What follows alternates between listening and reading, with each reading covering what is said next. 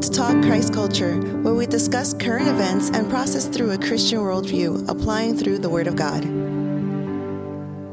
Well, brother, it's been a while since we uh, done a podcast and show. I know we've gone through some some health issues and some technical difficulties, but we're back, and praise God, we're back to be able to to talk about uh, about uh, you know Christian Christian news and Christian lives. How you been? Well, it's been uh, almost a year. I mean, about a year because we last time we did this was Last time we did was something in December, yeah. 20 December 2021. Uh, it's great to be back here. I know the first month of the year is already gone. We start a new month, and it's been a lot of planning. We will have all the stuff that we do, and yep, uh, we're back. Well, we hope our listeners uh, will, continue to be faithful with us, and uh, we apologize again for the delay of getting back with you guys. Well, we plan on uh, having some good topics this year and some good discussions, and hopefully more frequent uh, shows that we can put out there. I'm also trying to improve our equipment, which is good. Uh, thanks to your wife, we got a new machine. It's working perfect, and we're getting to know how to use it. Well, she she considered that I behaved a little bit last year, and uh, she got me a little gift here. So, you know, um, yeah, we, we thank Can her. you describe to the audience what, what is that, the toy that we have? Uh, Huh? Uh, the the Zoom uh, PodTrak P8 be able to help record our our uh, our podcast is a lot better, a lot cleaner, and uh, it's it's pretty good, pretty good stuff here. I know, brother, that we are like uh, already like in the second month in, in the, the new year, but I know that normally a lot of people they make new resolution for the year, uh, the thing they want to do, thing on a personal level, professional level, and as a ministry. Any resolution, especially for Uh, brother, one got- person and one for the podcast. Brother, I, I got I got to tell you right off the bat. I started off for the first couple weeks, and I was reading the Bible every day, going through a, a Bible reading thing, and I got to tell you, I'm already about five days behind.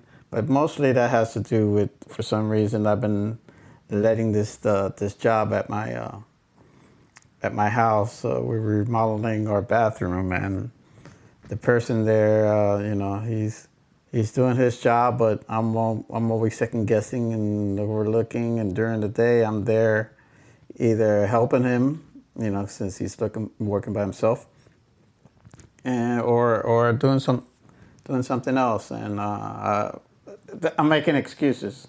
There's no good reason why I shouldn't be shouldn't be up to date. Well, the day had 24 hours, brother. Have, you- you're right, and but, but by nighttime, if I if I even intend to read, I fall asleep uh, before it's like counting sheep before I get to ten. Welcome to the club. Welcome to yeah, it comes with the age, I guess too. I guess that once you pass the fourth, the fourth floor, you know. Yeah. Well, I- Well, like- brothers, a lot of things have been happening in the Christian world since the last time we spoke, and I don't know if you had a chance to uh, watch the little clip that I sent you, courtesy of the ministry back in Dominican Republic. They was talking about uh, so many things going on right now in different denomination, and I know that we don't speak about denomination uh, per se, but sometimes I wonder if our denomination will fall for this thing as well. Yeah, no, um, I'm thinking uh, going along those lines, seeing what this year is going to start leading into again with newer churches, uh, with, with, with churches. The clip you sent was about um, Presbyterian Church having a Transgender Day, where uh, the pastor or This was the a Luth- Lutheran church. was it Lutheran? And they uh, they allow uh, transgender or the preacher to go ahead and dress in drag clothes to preach. I don't know where where where this is leading, brother. It's, And, it's- and the other one was to teach the children. Because the clique had different, uh, different Okay. from different uh, congregation, different part of the United States. And we see how this uh, guy dressing as a drag queen teaching the Bible to what, what is this? All of this lead us to destruction. Well, what is that? Um, it you know it's this this woke movement where um, we have to try to be so careful to not offend people and to include everybody and not leave everybody out the same way the, they're changing the gender names you know it's it's in, it's in, it's impossible. I mean and you know you, you look you look and you were born one way you're raised one way and all of a sudden after 60 years of living speaking for myself i'm supposed to now recognize a boy a man as possibly a woman or a female uh, how, how does that work and then i'm supposed to address them as such that that quite doesn't work for me. But I understand that you know in in the secular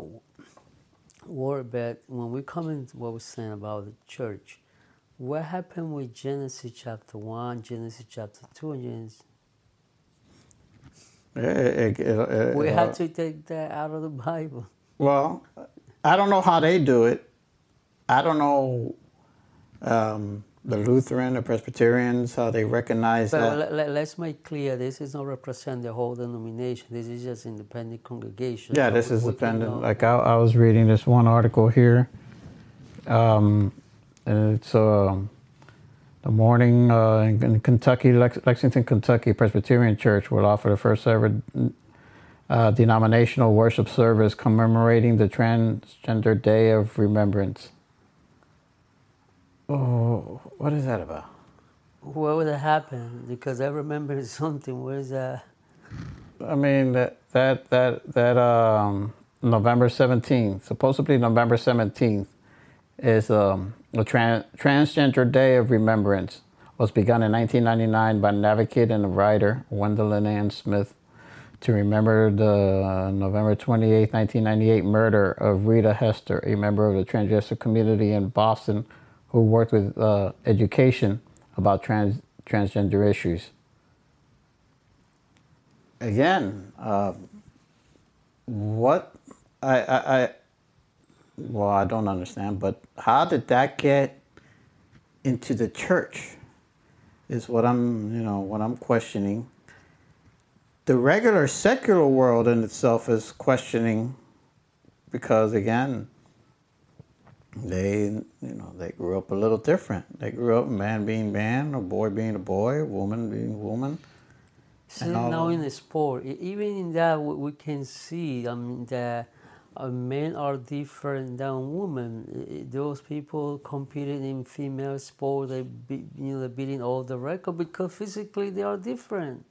And how do you say that? The even Caitlyn Jenner, who used to be formerly Bruce Jenner um, was was correcting somebody the other day about there's not enough estrogen that these people can take to convert them to a woman. They're talking about that one singer, that one uh, swimmer. The swimmer in, in yeah, for the, for the college that is breaking all the records.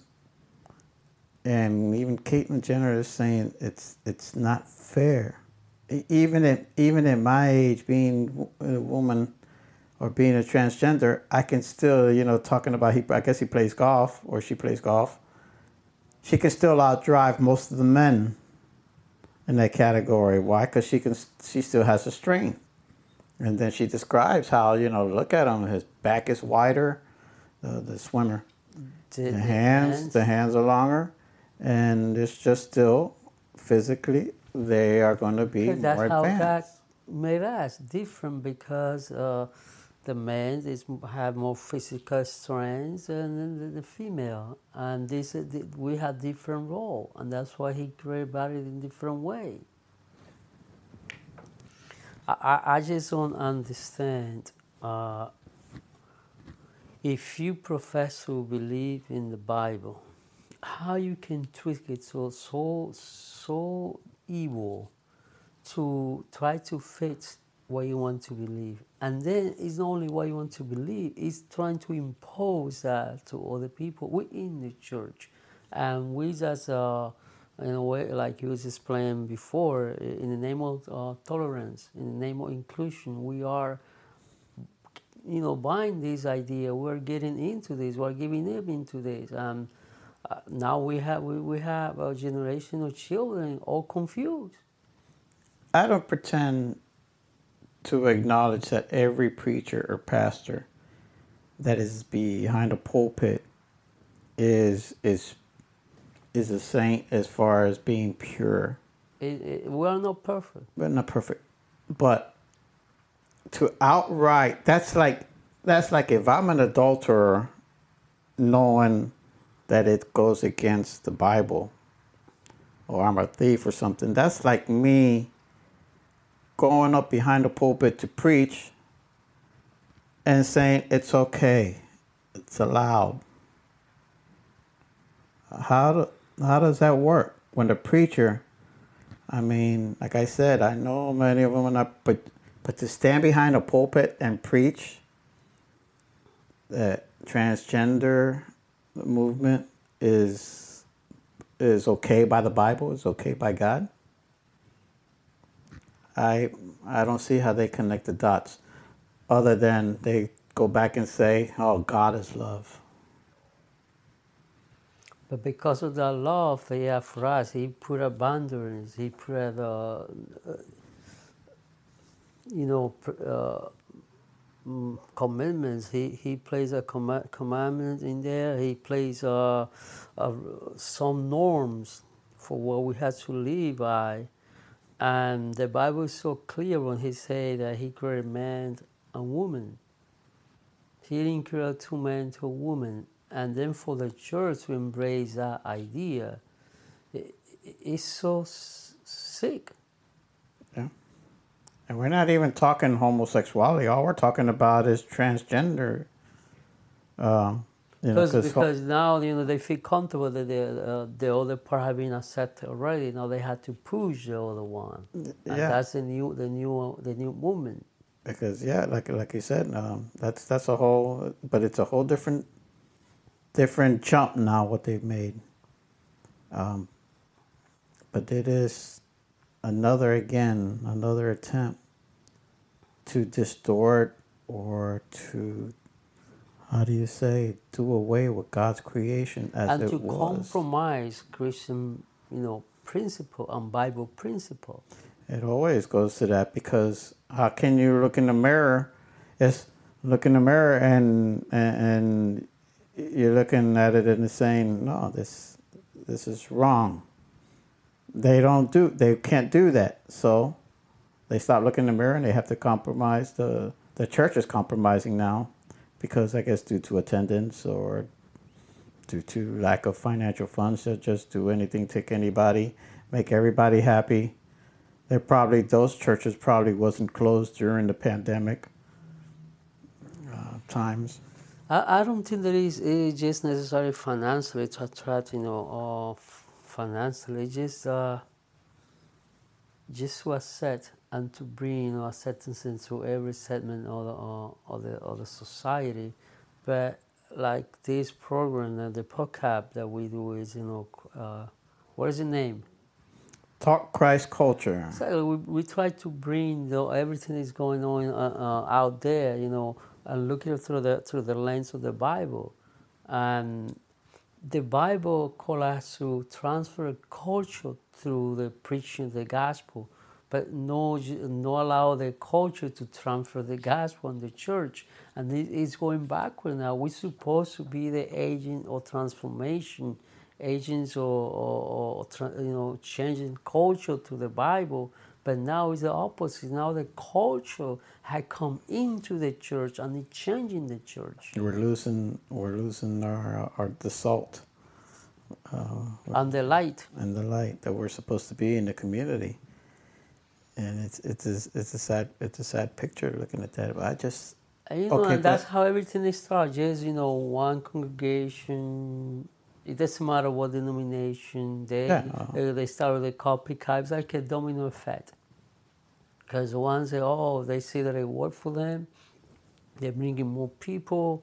You know, they, they, they feel my more secure in, in their uh, community because now you know every- everybody's and then people start replicating that. People start copying copy that, and then uh, that's how these all these things start. Just one little group, then being Yeah, very it's not- aggressive. It's not the, right. It's not even just that one preacher, that one person, because I'm pretty sure he has a committee that agreed to allow him to do that also.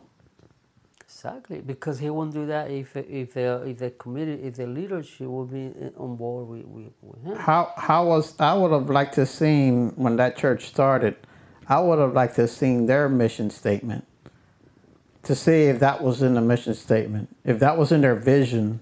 No, at all, because you know that's. uh, How can it be? it's not. It's just that we, we are choosing. I understand that we want, want to uh, uh, bring people to the kingdom, but we cannot change the message. I mean, we can tweak the way that we trans, you know, transmit the message, but we cannot change the message itself. Bible, uh, you know, the uh, God is the same yesterday, today, and forever.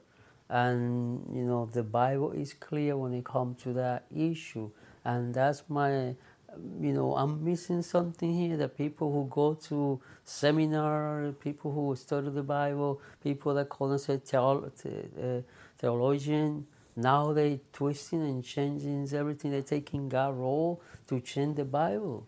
And and and again, remember, we as Christians are to be an image.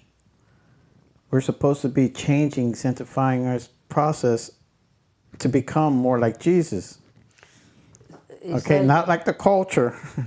It's clear Like in Jesus. Romans chapter 12. Paul said, don't, don't, don't, don't conform to the culture, to the way of life of the culture, but transform you, your mind through the, through the word of God, that your heart can be transformed. Okay.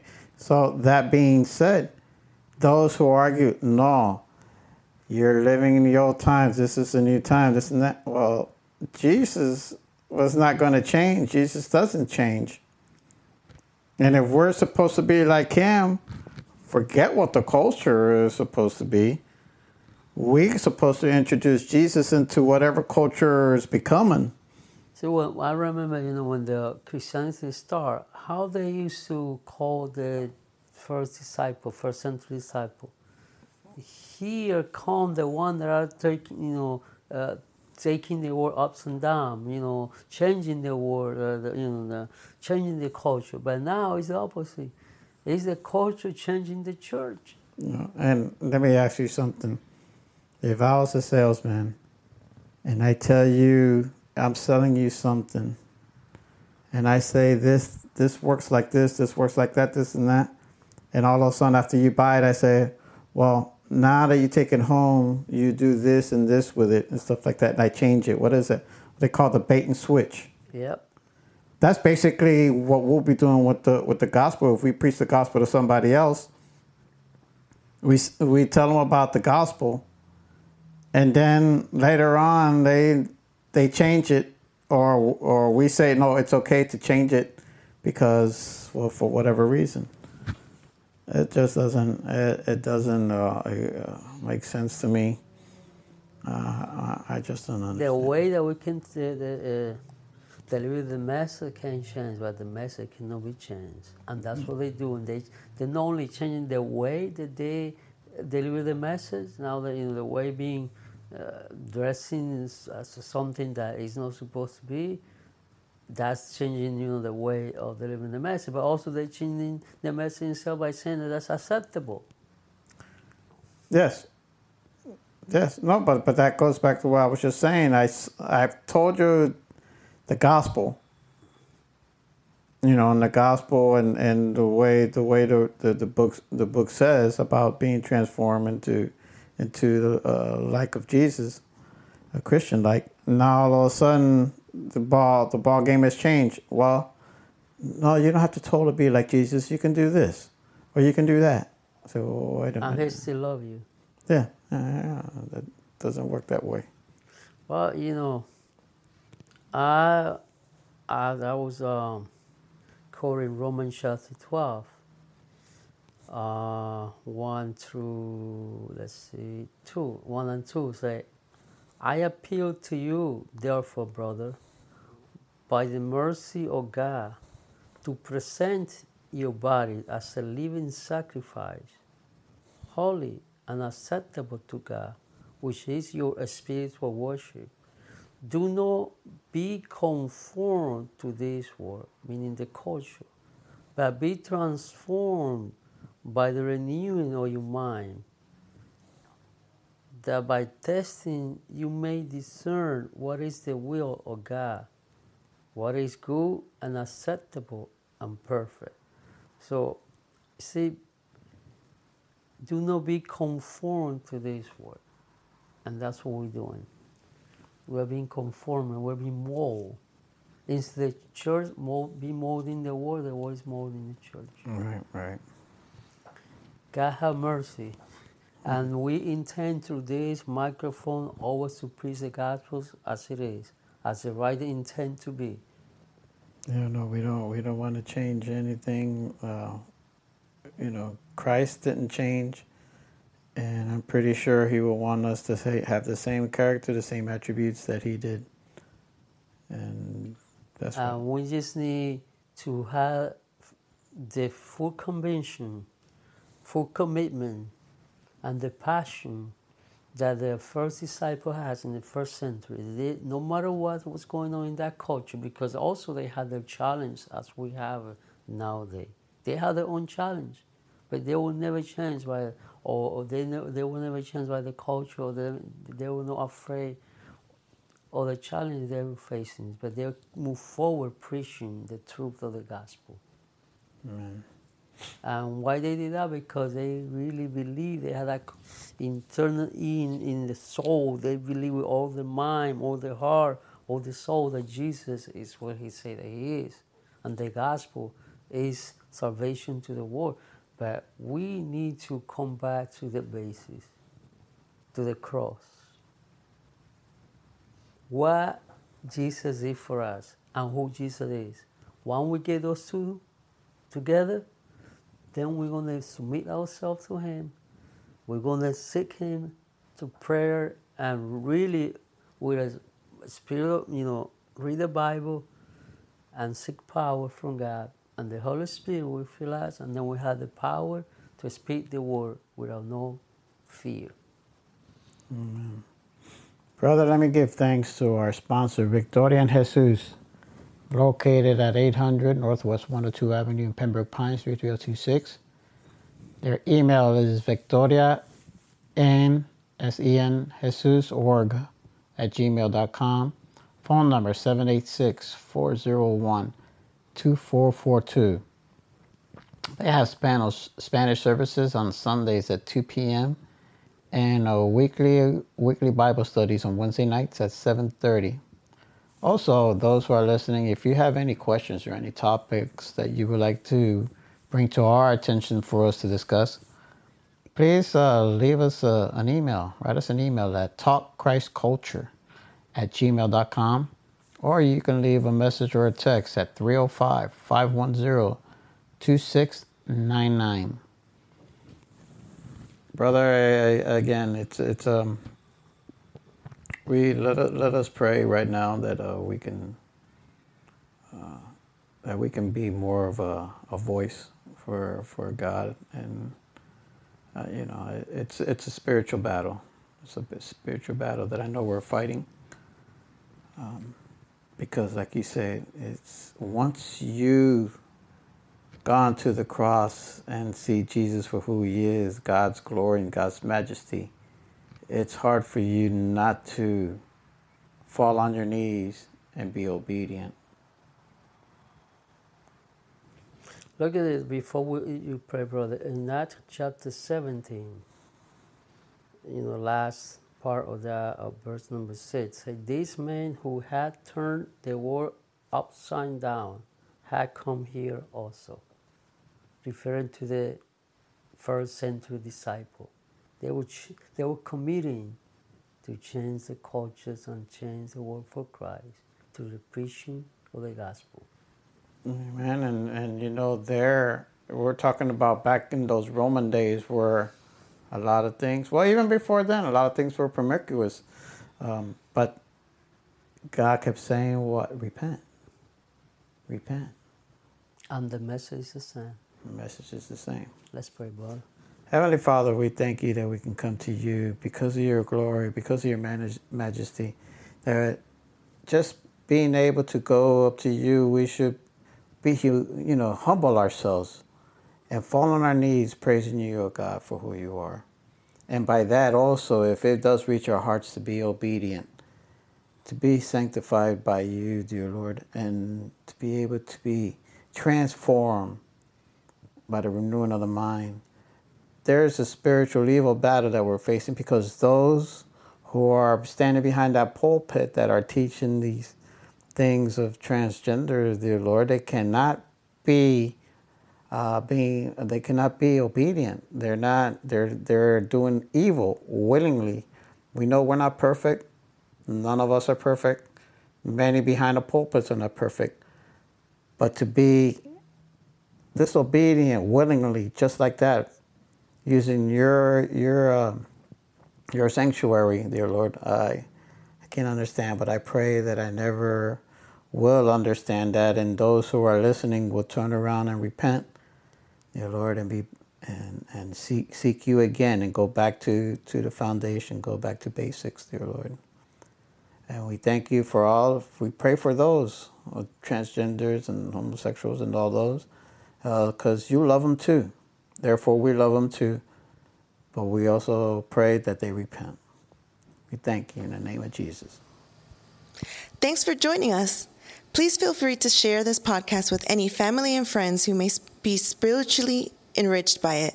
Also, if any of you have any questions or have any topics you would like us to discuss, please email us at talkchristculture at gmail.com or call and leave a message or text at 305 510 2699. Until next time, may God bless you richly.